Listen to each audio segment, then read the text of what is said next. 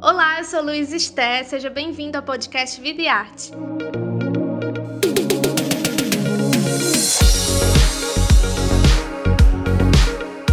Nessa nova temporada, a gente vai conversar com diversos artistas brasileiros.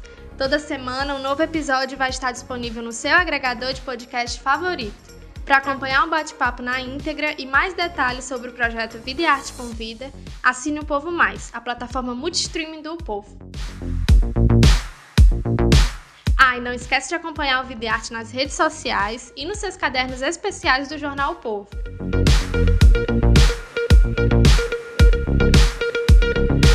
Neste episódio, Sofia Abraão conversa com Ana Louise Gadelha. A artista fala sobre sua carreira e seus novos projetos. Ela, que é cantora, atriz e apresentadora, também administra um clube do livro e estreia em série internacional.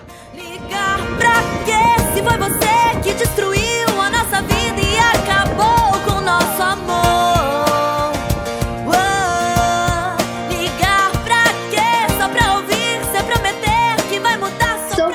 seja muito bem-vinda, meu amor. Como é que você tá? Muito obrigada por ter vindo ao Videarte, viu? Muito obrigada, Ana. Amei o convite. Poxa, muito obrigada pela introdução. Fiquei aqui feliz, lisonjeada.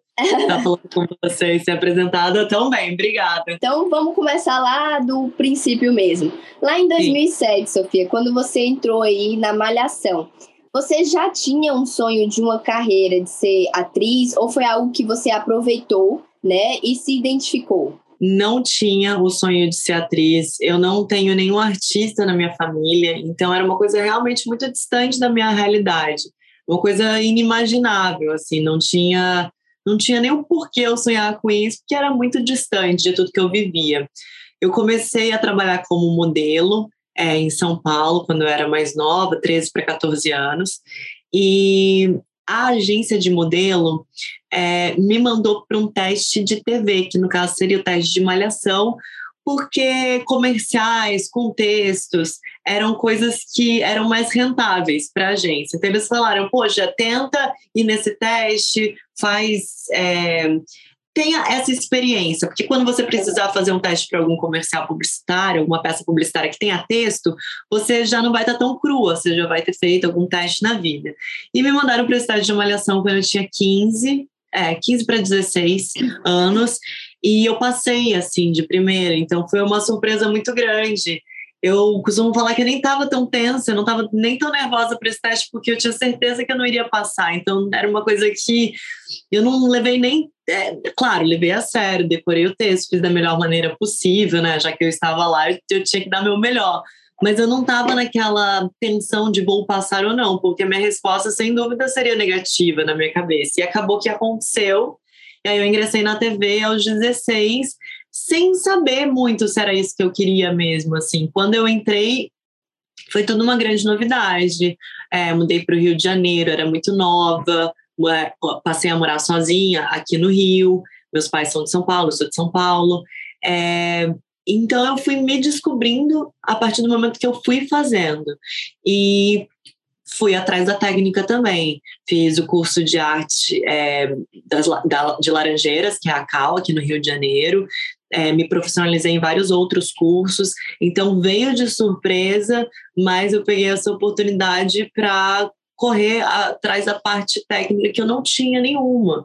Foi na sorte e aconteceu de eu me apaixonar por essa carreira durante o processo de malhação, mas não foi assim de cara. E agora falando assim da Alice, né, um papel aí super reconhecido, uhum. eu queria te perguntar do que que você mais sente falta dessa época e do que você não sente falta. E outra coisa, como são os fãs da Alice hoje em dia, né? Os fãs cresceram comigo, né? Então eu conheci a, a, a galera muito nova, assim. Eu conheci as pessoas com 10 anos, hoje em dia eles têm 21, foram-se 11 anos já né, desde o do término, de, desde o começo de Rebelde, na verdade.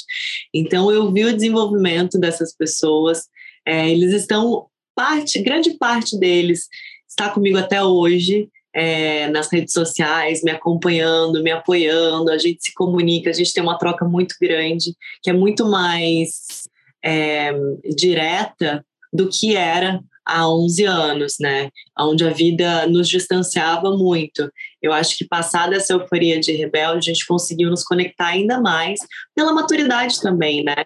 É, todos estão mais velhos, a gente tem conversas um pouco mais maduras. E óbvio que hoje em dia cada um tem sua rotina, alguns já trabalham, outros estão fazendo faculdade, estão estudando. E é uma coisa que eu sempre os oriento também. É, eu, eu, até uso essa, essa expressão, eu não quero alienar ninguém. Então, eles continuam meus fãs, eles continuam comigo, me apoiando, mas existem demandas da vida deles prática que eu quero que eles prezem antes de qualquer, é, enfim, atitude para me beneficiar. Eu espero que eles foquem no desenvolvimento deles também. Você perguntou da coisa que eu mais sinto saudade. Eu acho que da rotina, a rotina de gravação, apesar de ser muito, de ter sido muito pesada, era muito divertida, assim. A, o, o grupo era um grupo muito unido, era um grupo que desenvolveu uma relação muito íntima, então a gente se conhecia muito, principalmente os seis protagonistas. A gente viajava, a gente dormia, acordava na Record ou na estrada, fazendo shows. Então a gente desenvolveu essa intimidade. A gente já conseguia se comunicar pelo olhar, a gente entendia o outro com muita facilidade. Então essa parceria eu sinto falta, sabe, dessa de poder contar com os meus uhum. colegas porque não é sempre que você consegue estabelecer essa conexão né, com seus colegas de trabalho. Eu sinto muita saudade dos palcos também, das turnês, de, de subir com a banda, da euforia dos fãs, aquela loucura toda, né, que era essa atmosfera da música que é uma coisa também que mexe muito com o emocional das pessoas. Acho que mais do que a atuação, mais do que nos verem na TV, nos verem em cima do palco, era uma coisa Sim. muito mágica. A música tem esse apelo, né? Eu acho que a novela fez ainda mais sucesso por ter a questão musical envolvida. Mas falando tudo isso, dito isso, a correria não é uma coisa que eu tenho saudade. Era é. muito, muito trabalho, é, pouco tempo para para pensar em mim, sabe? É, eu entendo que é, foi a única maneira de ter sido feito. A gente precisou é, conciliar as rotinas de gravações e éramos protagonistas, então a gente estava praticamente todas as cenas. É, e é também a rotina de shows. A gente fazia show sexta, sábado e domingo, ou sábado e domingo, então eram de dois a três shows por semana. Já que você entrou na questão dos shows, né, é, aproveitar para te perguntar se tu já tinha vontade de, de cantar ou foi algo que aflorou com a banda? Sem dúvida foi algo que aflorou com a banda. Eu sabia algumas músicas no violão, cantava em roda de amigo.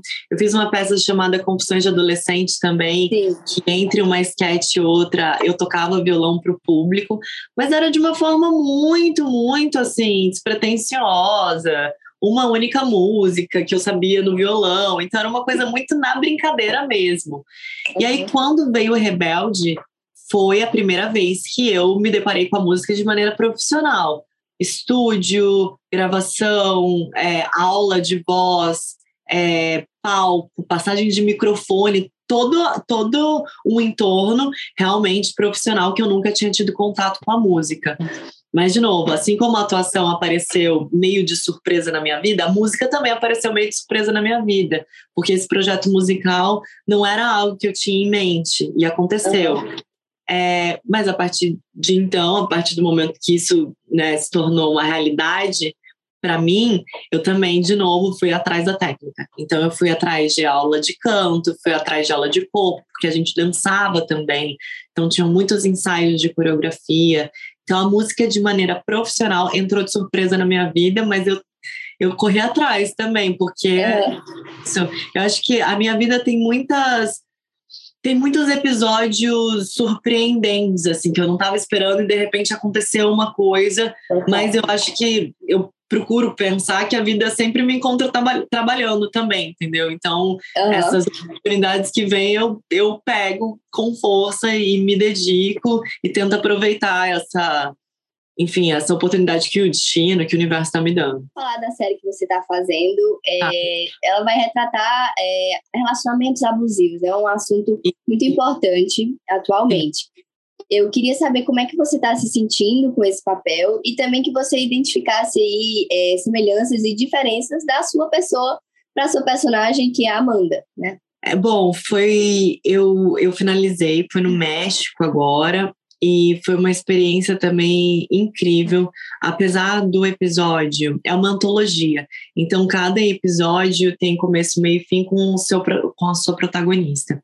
no caso do meu é, episódio, é, que eu protagonizei junto com o Duna Nagli, foi o único episódio da série gravado em português, mas apesar da língua ter sido falada em português, toda a parte técnica, a direção, a produção, o entorno daquilo era todo internacional. É uma coprodução México, Estados Unidos e Brasil. Então, estar num set internacional, apesar do texto sem português, foi fantástico. Foi uma das melhores experiências e me deu uma autoestima muito bacana de entender que eu consigo participar de um teste é, e ser dirigida e ser produzida em outras línguas, porque a gente mesclava espanhol e inglês. O inglês eu tenho um pouco mais de facilidade, porque eu já falo há, há alguns anos.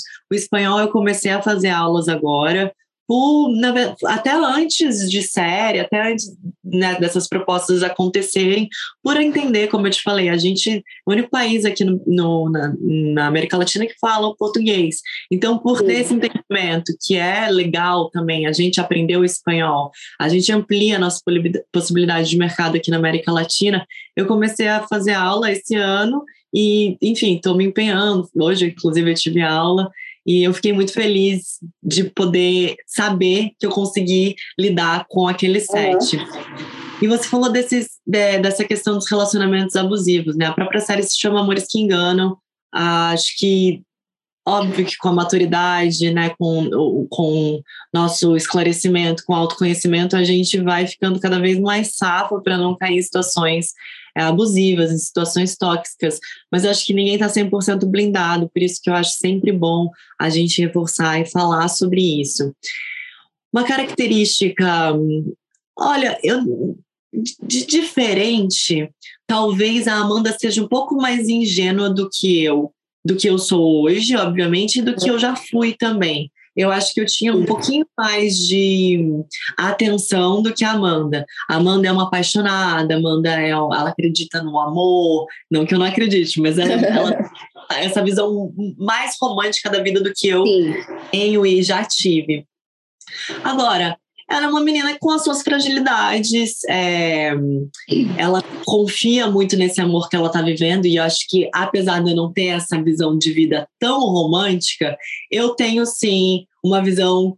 Se eu tô com alguém, eu vou confiar na lealdade, eu vou confiar na parceria. Então, acho que a gente tem isso em comum. Ela confiava no noivo dela, assim como eu também, na minha vida pessoal, confio nas pessoas que estão próximas a mim até me decepcionarem ou não, né? Mas eu dou esse voto de confiança.